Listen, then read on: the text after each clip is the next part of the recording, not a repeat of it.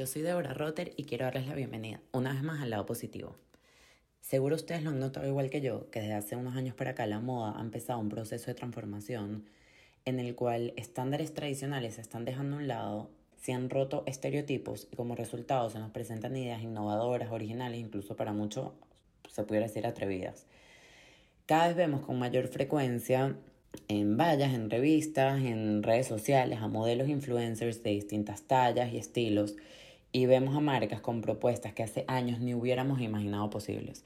Por ejemplo, una marca de maquillaje con un hombre de modelo, una marca de ropa interior con mujeres plus size o con cuerpos, digamos, reales, con estrías y celulitis y ese tipo de cosas. Conceptos que si hace 10 años me hubieras dicho que iban a existir, nunca me lo hubiera creído. Entonces, bueno, si bien todavía queda un largo camino por recorrer, estoy clarísima de eso, estas propuestas están abriendo los ojos y están marcando pauta para lo que viene. Sí, eh, creo que todavía hay mucha presión por verse de cierta manera y bueno, la belleza que, por lo menos con la que yo crecí o esos estándares han cambiado y ahorita hay otros, pero eh, al menos todas estas conversaciones, al menos el poder sentirse representado con un maniquí, con una valla, con un influencer, abre los ojos y abre espacios para normalizar ideas que existen sobre diferentes tipos de cuerpo, diferentes tipos de personas. Em, se abren conversaciones sobre imperfecciones y las marcas ya no tienen miedo de romper el molde, se atreven a mostrar verdades que muchas veces eh, se pasaban por alto o de las que se hablaba muy poco. Y la realidad es que mientras más lo vemos, más lo hablamos, más normal se vuelve y el tabú que lo rodea disminuye. Entonces, bueno, este es el tema de hoy, la diversidad en la moda. Y me acompaña Andy Fireman. Seguro muchos la conocen por su cuenta de Instagram, que es lo máximo, pero Andy, además de tener esa cuenta, es diseñadora de moda y directora creativa en Mate House, una agencia de consultoría enfocada en moda. Espero que disfruten esta conversación tanto como yo.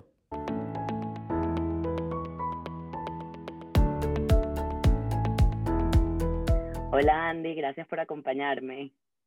No, un placer, gracias por invitarme.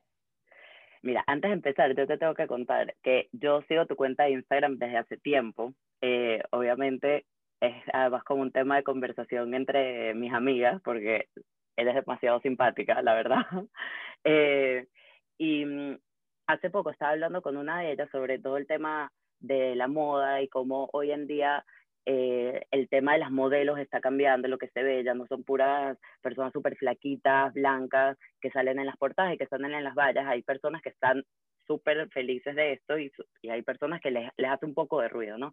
Entonces empezamos a hablar como que de estos temas y yo confieso que soy cero, digamos, experta en la materia, eh, pero automáticamente pensé en ti y dije, ¿sabes qué? Creo que esto sería una conversación súper interesante para hablar con alguien que además sabe del tema, porque creo que además la moda es mucho más que la ropa en sí. Eh, creo que te ayuda mucho no solo a reflejar tu personalidad, sino ayuda con el autoestima, con, ¿sabes? Con muchas cosas. Entonces, bueno, estoy demasiado feliz que estés acá. Eh, y para empezar, quiero preguntarte, o sea, quiero empezar contigo, que nos cuentes un poquito cómo empezaste en el mundo de la moda. Em, bueno, te cuento, yo empecé desde muy chiquita, o sea, yo tenía 6, 7 años, yo ya estaba dibujando, yo ya estaba haciendo looks, o sea, tenía las Barbies y mis Barbies era para armar looks, no era, nunca hacía la historia. La verdad es que soy de esa gente que siempre supo lo que iba a estudiar, o sea, la gente nadie sabía que iba a estudiar, yo ya sabía que iba a estudiar diseño de moda, soy licenciada en diseño, indumentaria y textil, mientras estaba haciendo la carrera Em, fui trabajando, entonces empecé a trabajar en revistas, haciendo looks para, para, lo que sería editorial, haciendo looks para publicidad, de ahí empecé a hacer cursos y me metí a hacer un poco de periodismo moda, después me enamoré del marketing de moda, estudié un tiempo en Parsons, en New York, y me fui metiendo eh, de una manera como siempre muy curiosa en la moda y no quedándome solamente en lo que es armar un look, así como tuve una marca de ropa de cinco años, y, después empecé a trabajar más desde el lado de la comunicación y el marketing de la moda, que es algo que me fascina. Y paralelamente a eso, mientras yo trabajaba, em, creé un blog, o sea, en el momento en que no había blogs, o sea, en 2008 más o menos, había muy pocos blogs, quizás de las chicas más que son más famosas hoy en día. y yo siempre muy curiosa dije, yo lo voy a armar, ni idea, o sea, que no lo lea nadie, no me importa. Y lo empecé cuando todavía vivía en Argentina y la verdad es que fue una experiencia increíble porque fue de ser las primeras en hacer todo, en ir y tocarle la puerta a Converse y decirle, me quiero poner zapatillas y subir una foto de esto y que la gente te mire como, vos no sos modelo, ¿por qué quieres sacarte una foto? Que la gente te mire raro. Y fue un ejercicio de aprender a que no me importe la opinión del otro porque yo sabía que ahí había algo súper rico y fui para adelante así, topadora. Y me miraban raro, íbamos a los desfiles y nos miraban como, ¿qué hacen estas chicas acá sacando fotos? Y no sé qué, y no me Y me ayudó a construir mucho mi autoestima también, ojo. Y, y, la verdad es que, bueno, trabajé desde, desde siempre, o sea, siempre trabajé en moda y siempre capacitándome al mismo tiempo y aprendiendo cosas nuevas, porque obviamente el mundo fue cambiando y, y leyendo mucho sobre esto que decís de la autoestima y de, de cómo eh, la moda te transforma mucho más que lo que se ve por fuera, ¿no?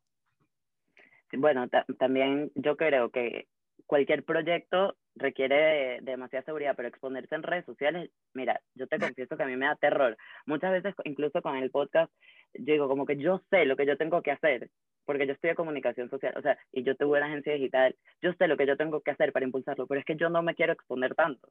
¿entiendes? O sea, me da, me, da, me da miedo. Y yo admiro demasiado a la gente que, que se atreve, te lo juro. Lo, lo, lo, admiro profundamente porque a mí me da terror. Pero bueno, ahí lo estamos trabajando. Quizás creo que porque no lo pienso tanto y por eso me pasa que cuando alguien me dice algo como, ay, yo te sigo, yo me quedo como medio en shock, ¿viste? Como, ¿en serio?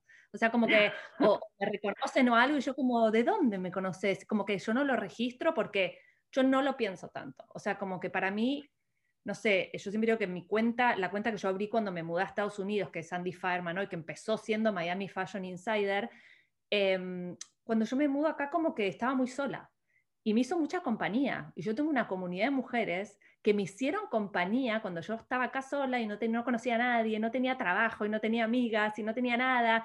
Y tenía mi comunidad y me siguen desde entonces y han vivido conmigo mi crecimiento profesional en Estados Unidos, vieron crecer a mis hijos, me vieron embarazada de Oli, como que es increíble, pero cuando yo digo que tengo una comunidad muy fuerte es porque nos hicimos amigas virtuales, yo necesitaba esas compañeras, ¿entendés? Y, es muy loco porque no registro que es público, ¿entendés? Para mí somos como un grupo de amigas, o sea, no sé, no lo pienso tanto. No, tengo que, tengo que agarrar esos consejos sin duda, de no, de no pensarlo tanto. Mira, y volviendo al tema de moda, eh, ¿nos puedes explicar un poco cómo o sea, o cómo lo ves, el tema de la moda con el autoestima, no solo con el autoestima, sino con la imagen personal. Em, mira, yo por lo menos he notado en TikTok, yo, fan de TikTok mal, em, y he visto, o sea, hay muchísimas personas que, ¿sabes? Tipo influencers, por decirlo de alguna manera, o sea, personas comunes, no modelos, o sea, no sé cómo decirlo, pagadas, que son de todos los tamaños y hay muchísimas personas, digamos, bastante mid-size, que es con lo que yo me puedo identificar, eh, y el verlas ponerse la ropa, de la manera en que se la ponen, el recomendar marcas, de verdad a mí me ha ayudado a decir, wow, a lo mejor me puedo atrever a ponerme eso, o sea, tipo, unos pantalones a la cintura, cosa que, que yo a lo mejor no hubiera hecho antes, lo hubiera hecho. Entonces, sí me gustaría hablar contigo, eh, como, ¿qué piensas tú de eso y cómo has notado la diferencia en los últimos años? ¿Qué qué ha pasado en los últimos años? Bueno, la verdad es que es súper interesante. O sea, nosotras somos una generación, todas las que, las que somos mamás ahora de nenes de la edad, nosotras tenemos niños de la misma edad casi, que crecimos con estereotipos em, muy difíciles. O sea, nosotros crecimos con Kate Moss y crecimos con todas estas mujeres que pesaban 10 kilos, o sea, y que no nos identificábamos. Y somos la última generación en un punto que creció así, porque si te fijas después ya empiezan todas las chicas que están creciendo mirando los cuerpos de las Kardashian, que te pueden gustar o no, pero son chicas tienen curvas, o sea, que, que, la imagen, o sea, es si tenés cola está buenísimo, si tenés, vamos a decirlo en, argentino, gomas, está buenísimo, como que, em, y me doy cuenta porque yo tengo una hermana de 20, o sea, y veo cómo los estereotipos para ella son mucho más saludables en un punto que para mí, independientemente de la cirugía, si no me voy a meter en ese territorio, pero hablemos específicamente de los cuerpos. Entonces, eh, siempre crecimos con esta idea de que tenías que hacer dieta y te tenés que cuidar y ni siquiera hablábamos de salud, hablábamos como de físicamente tenías que estar así, si no te cuidas sos una dejada y si no sos flaca no te entra la ropa, o sea, yo vengo de un país en donde el large, yo era large, o sea, en Argentina, Y me volvía loca, diciendo, ¿por qué yo soy un large? Yo no soy un large, yo no me considero que estoy... ¿Cómo puede ser que una persona que sea más grande que yo no consigue talle? O sea, todavía pasa. Creo que todavía estamos en un proceso en el que si bien los estereotipos están cambiando, todavía las marcas no se han adaptado tanto, porque si vos te fijás, así como las marcas más de consumo masivo tienen una curva de talla extendida, si vos querés ir a comprar un diseñador independiente, eh, lo más probable es que no consigas talle, porque no hay. O sea, eh, los talles, y te voy a decir la verdad, yo trabajo con muchísimas marcas, ¿y sabes cuáles son los talles que más venden? El extra small y el small. Entonces, sí es cierto que algo está cambiando, pero al mismo tiempo, ojo, todavía sigue habiendo muchísimo de lo otro, ¿sí? O sea, no es que ya cambió para siempre. Ahora, sí creo que gracias a Dios, las redes sociales y el contenido que estamos viendo cambió, porque si vos te fijas las campañas de moda, todavía son o las chicas súper delgadas, talle 0 o 2, o sí es cierto, están incluyendo ahora chicas que quizás son una talla 12, pero aún así esa talla 12 no representa el plus size porque son chicas que tienen unas proporciones increíbles, en donde su talla 12 o su talla 14 es, son chicas que miden 1,78 y sus proporciones son increíbles. Entonces, la ropa obviamente les sienta bien. No es que elegimos a alguien que quizás, no sé, como digo yo, que algunos más chiquita arriba, más chiquita abajo, no. Sigue siendo alguien que es súper proporcionada. Ahora, que ya esté pasando eso, está buenísimo, ¿sí? Porque es cierto que cuando vos vas a comprar algo como consumidor y lo único que ves es una chica que está ya cero, es muy difícil identificarse porque muchas no somos talla cero y la ropa no nos va a quedar así. Hay un cambio ahí.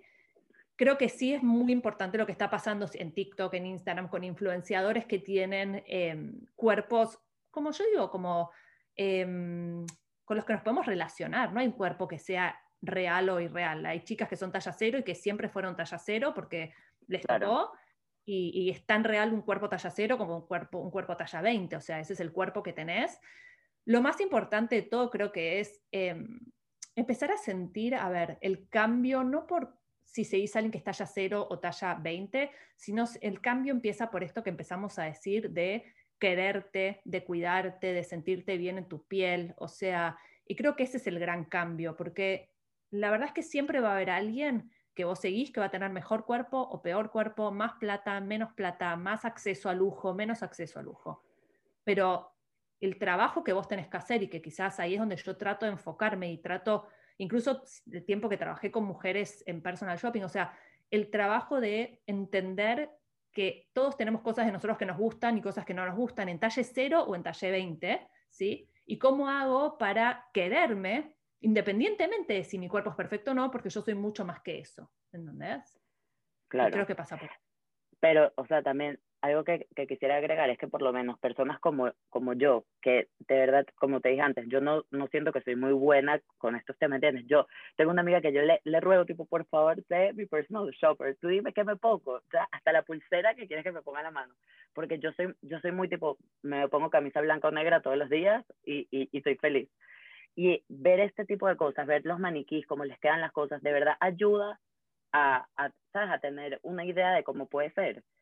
Em, pero, pero te tengo una pregunta de algo que dijiste antes. ¿Por qué crees que las tallas que más se venden son la XS y la S? ¿Porque la gente no se atreve a ponerse esas cosas porque creen que no se le ven bien? ¿O porque a lo mejor la manera en que está hecha la ropa no favorece a tallas más grandes? O sea, ¿hay alguna razón? Em, es muy complicado. O sea, em, cuando, cuando vos diseñas ropa y cuando diseñas lo que son los patrones, que son en Argentina le decimos moldes, los patrones con los que vas a hacer la ropa, vos podés progresionar los talles, o sea, vos diseñas un patrón en talle, por ejemplo, 2, ¿sí? Y lo tenés que ir haciendo crecer, digamos que haces el small y lo tenés que hacer crecer a medium, large, extra large, etc. Hay un límite en cuánto vos podés hacer crecer ese patrón sin que se deforme, porque cuando vos creces, vamos, te voy a dar un ejemplo fácil. Si yo tengo una remera y le crezco un centímetro hacia cada lado para agrandar el talle y le crezco un centímetro hacia arriba hacia abajo, si vos quisieras un XXXL, no es la misma proporción, no crece lo mismo hacia el ancho que hacia el alto, ¿entendés? Porque uno no crece de talle proporcionalmente. Por eso es que obviamente no todas las marcas pueden tener todos los talles, ¿sí? Porque entonces lo que necesitarías es hacer un patrón nuevo que vaya a partir de la talla XL en adelante, por ejemplo. Y eso en una marca de diseñador chiquita es un costo muy, muy, muy grande, porque significa que vos tenés que desarrollar por cada diseño que haces dos escalas de patrones y dos muestras diferentes. Muestras lo que se hace como cuando cortas la prenda y la armás para ver cómo se ve puesta. Esos son procesos muy largos y muy costosos para las marcas, ¿sí? Es más costoso el patrón y muchas otras cosas. Entonces, por eso es que existen obviamente marcas que son específicamente plus size y después tenés otras em, que sí tienen curva de talle grande, eh, con, con un límite, obviamente no llegan hasta el talle 20 quizás, pero porque tienen quizás la capacidad interna y, eh, la capacidad económica para poder hacerlo. Em, ahora, debo decirte que la mayor parte de las mujeres que se atreven muchas veces a usar esas prendas sí son chicas que tienen talla más chica y que aparte todavía en proporción son mucho más las mujeres eh, XS y S consumiendo moda en general, ¿sí? Y consumiendo em, moda cara, porque también el otro tema es que em, la moda em, más, más accesible obviamente es para las masas, ¿sí? Y tiene mucha más curva de talles y muchos más diferentes cuerpos que la moda eh, más cara, digamos, ¿sí? Que la moda, por ejemplo, de los diseñadores latinos, que son marcas que todo cuesta entre 300 dólares para arriba, ¿sí? Todavía en ese mundo latino, las mujeres en su mayoría son talla pequeña. Ay, wow, de verdad, sí, interesante. Y sabes que estaba leyendo, preparándome para esto, que hay, o sea, por lo menos en el mundo de la moda hay como una diferencia entre diversidad e inclusión, ¿no? Que, o sea, porque eh, nos hemos enfocado mucho en el tema de las tallas, pero también es un tema de, de raza, de, ¿sabes? Ahorita todo el tema de, de, identidad de género, de gente que sí que tiene vitiligo, o sea, es como un poco eh, mostrar a todo tipo de personas eh, sí. Y, bueno, eso es como lo de diversidad. Después en inclusión es ya como que asumir que todos somos uno y que da igual quién está ahí, que todos, valemos lo mismo.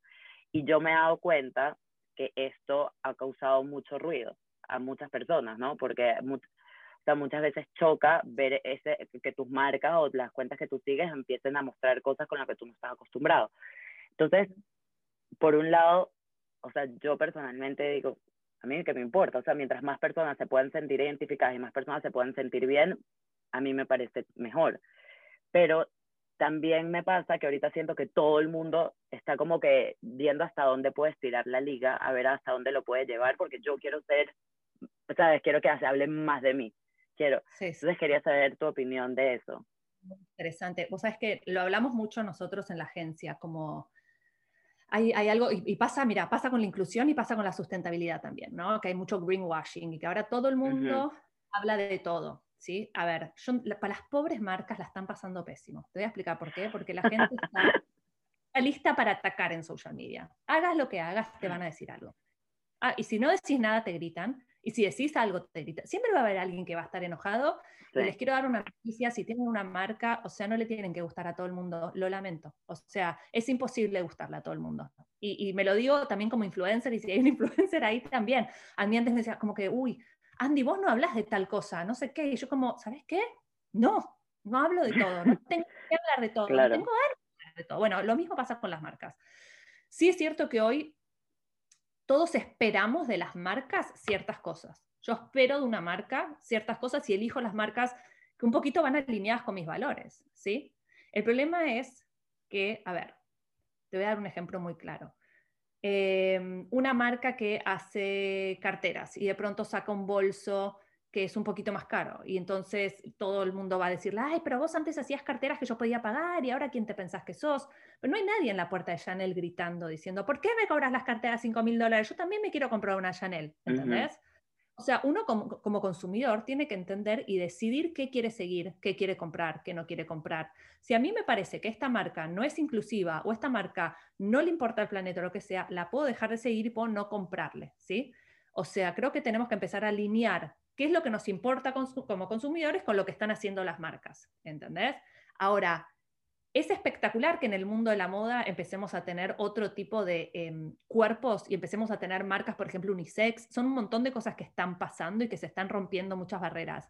Pero tiene sentido para ciertas marcas y no tiene por qué ser para todas las marcas. O sea, y esto es algo que le digo a las marcas en general, no tenés por qué, si vos no te sentís representado siendo una marca que es unisex, por decirlo de alguna manera, donde puedes comprarla siendo hombre o mujer y no te sentís representado, no tenés por qué hacerlo, nadie te obliga. Y sí, vas a tener un montón de gente que va a decir, ustedes no son inclusivos, pero después vas a tener un montón de otra gente que sí le interesa que vos seas así. Lo mismo pasa con tener tallas grandes, lo mismo talla con, a ver, hay muchísimas marcas que tienen talla petit, porque también hay muchísima gente petit dando vueltas en el mundo. Y no está la gente gritándole a ellos, uy, vos no tenés talla XXXL ni tampoco tenés gente petit gritando en las, en las marcas de talla XL, vos no tenés talla petit. O sea, creo que tenemos que cambiar nosotros como consumidores nuestra relación con las marcas y definir qué es lo que nos interesa, qué es lo que nos importa. Hay infinidad de marcas donde comprar y si algo no te gusta, gracias a Dios puedes dar un follow, puedes no comprarle y puedes empezar a buscar negocios con los que te sientas identificada. Yo empecé a mirar esto, ¿qué hay en Miami? ¿Qué hay de mamás? ¿Qué hay? O sea, porque son las cosas que me importan a mí. Yo quiero apoyar una mamá, yo quiero apoyar, no sé, una eh, fundación que trabaje con chicos, quiero apoyar. Estas son las cosas que me importan hoy a mí en este momento de mi vida. Y, y, creo que lo que tiene que cambiar es buenísimo que hay más inclusión y buenísimo que las marcas están hablando de todo, pero no tienen por qué hablar de absolutamente todo, porque entonces lo que empieza a pasar es que no les creemos y pensamos que no son transparentes. ¿sí? Y ahí empieza el problema en que yo ya no le creo nada a nadie. Si vos me preguntas a mí, yo veo lo que ponen en Instagram las marcas y no les creo nada. ¿Entendés? Sí. Porque creo, o sea, y porque después salen los empleados a hablar atrás y decir que es todo mentira y no sé qué, o sea, como que, digo... Bueno, yo me, acuerdo que leí como una discusión, por así decirlo, de lo que está pasando ahorita con Victoria's Secret, que ellos pasaron de el desfile de Victoria's Secret a poner a Megan Rapinoe y a ¿sabes? como que hay diferentes personalidades que están su imagen. A mí me parece increíble, ¿entiendes? Obvio. Pero, pero por otro lado, es como, como que ya todo el mundo espera que todo el mundo haga este tipo de cosas, porque como que ya pasó de moda ser el tradicional, ¿me explico? Entonces también, no sé, ¿entiendes? No sé, no sé cómo me siento como que al final me encanta que todo el mundo se sienta representado y me encanta que pongan a la persona como sea, pero por otro lado es como que ya, tampoco lo, ¿sabes? No lo tiene que forzar. Yo creo que pasa eso que estás haciendo vos, es que empiezas a ser forzado y empiezas a cuestionarte hasta dónde esto es verdad, hasta dónde esto es una moda, quizás. Es que independientemente si lo compro o no, ¿entiendes? O sea, independientemente si yo soy consumidor o no, si lo compro o no, mucha gente también siento que se siente como amenazada con lo que ve, ¿entiendes? Con que en una valla haya una persona trans, con que en una valla eh, no sé, salga una persona plus size que a lo mejor no representa, porque además una cosa que estábamos hablando es como que la belleza es demasiado subjetiva, lo que para mí puede ser bello no necesariamente lo es para ti, y eso creo que es, o sea, como que es, es, es retal, yo creo que todo lo que te haga como que te sacuda un poco, genera un poco de, de roce, ¿no? Inicialmente, no sé. Totalmente. Igual es como decís vos, hay una parte que es una moda también, hay una parte, lo que pasa con TikTok, mira, me hiciste acordar. Sí, está bien, están todas hablando del cuerpo y de aceptarte, qué sé yo, pero están todas con unos filtros, o sea, y todas yendo a los cirujanos a decirle, yo quiero ser como este filtro. Entonces, todas las monedas tienen dos caras. Y, y creo que hay una parte que obviamente hoy vende decir que te importan estas cosas, hoy vende como influencer, y yo siempre hablo mucho de esto porque hay muchas chicas que las conozco muy bien y están haciendo esto, y hoy vende decir, ay, yo amo mi celulitis, acá está mi celulitis, mírenla, miren mis estrías.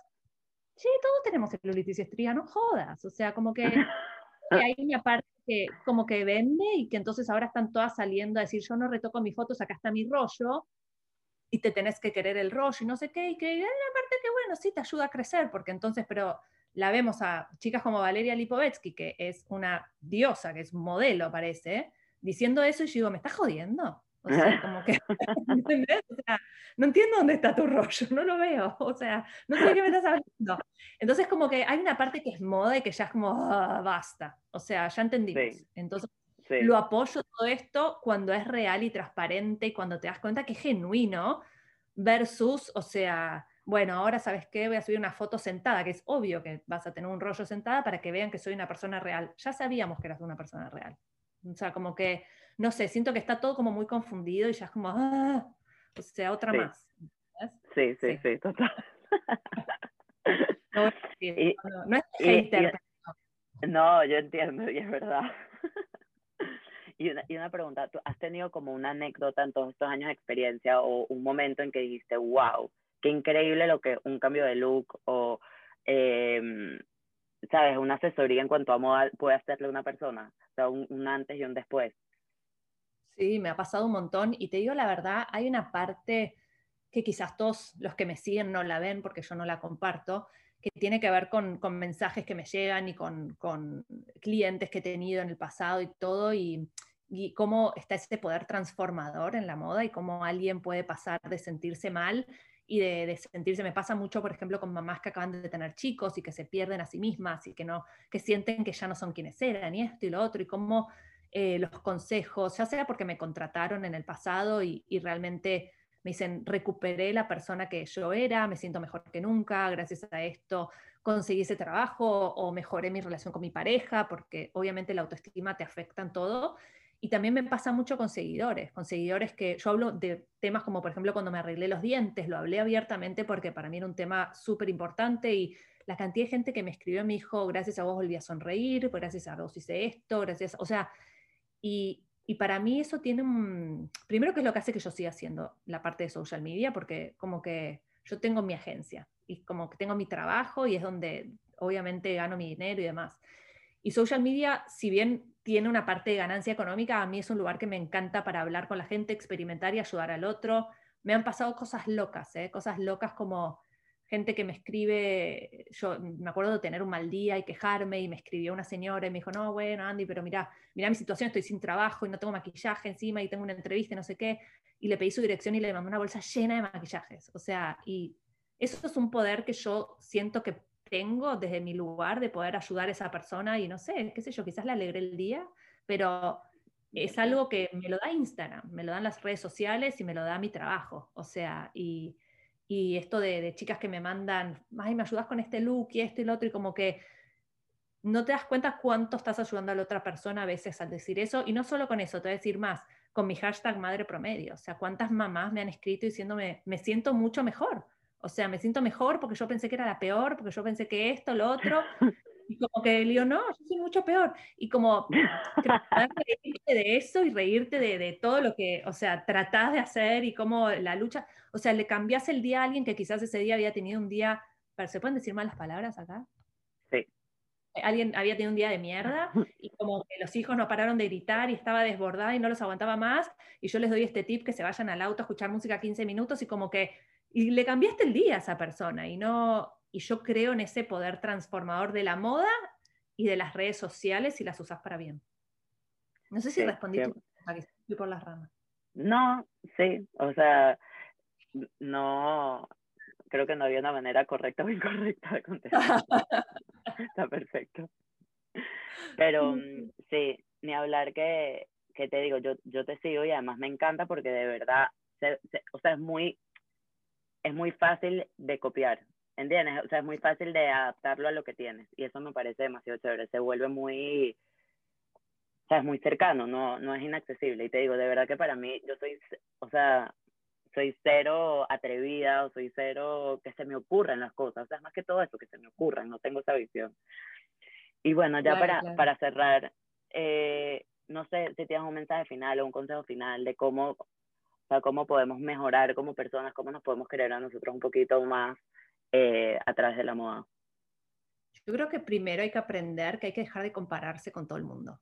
O sea, es lo que te dije antes, siempre va a haber alguien que te va a parecer que es más linda, que tiene más plata, que tiene mejor cuerpo, que tiene mejor vida, que sus hijos se portan mejor, que el marido no sé qué. Siempre vas a pensar eso y la verdad es que nunca sabes a quién tenés enfrente y nunca sabes lo que le está pasando y te tenés que ocupar de mirarte a vos y decir, ok, esto es quién soy yo y esto que soy yo me da todos estos beneficios. Mira, o sea, yo cuando incluso cuando me pasa a mí, digo, mira los tres hijos hermosos que tengo, mira esto, mira lo otro. O sea, como que gracias a este cuerpo tengo todo eso, gracias a esta nariz tengo todo esto y gracias a un montón de cosas. Y creo que cuando algo no nos gusta, siempre está la opción de tratar de cambiarlo, pero también entender que siempre hay dos opciones. O tratamos de trabajarlo, que no me gusta esto, ¿qué puedo hacer? O, ¿sabes qué? No me encanta esto, pero tengo todo esto otro que sí me gusta de mí misma y trabajar en, en resaltar eso. Dejemos de escondernos ¿sí? Como que esta cosa de vestirte para esconderte y entonces me pongo la cosa amplia para que nadie se dé cuenta, es peor. O sea, hay que disfrutarlo y hay que vestirse para resaltar lo que te gusta, sea tu cara, tus manos, no importa, lo que sea que te gusta de vos, salir a resaltarlo Y dejar de estar preocupado por lo que piense el otro es gran parte de, ayudarte con el autoestima. O sea, la, la, opinión que más te tiene que importar es la tuya. Y no pasa solo por lo que vos te pones, sino todo lo que haces y cómo sos como persona. Increíble, muchísimas gracias. De verdad, un millón de gracias. No, un placer y bueno, nos seguimos hablando.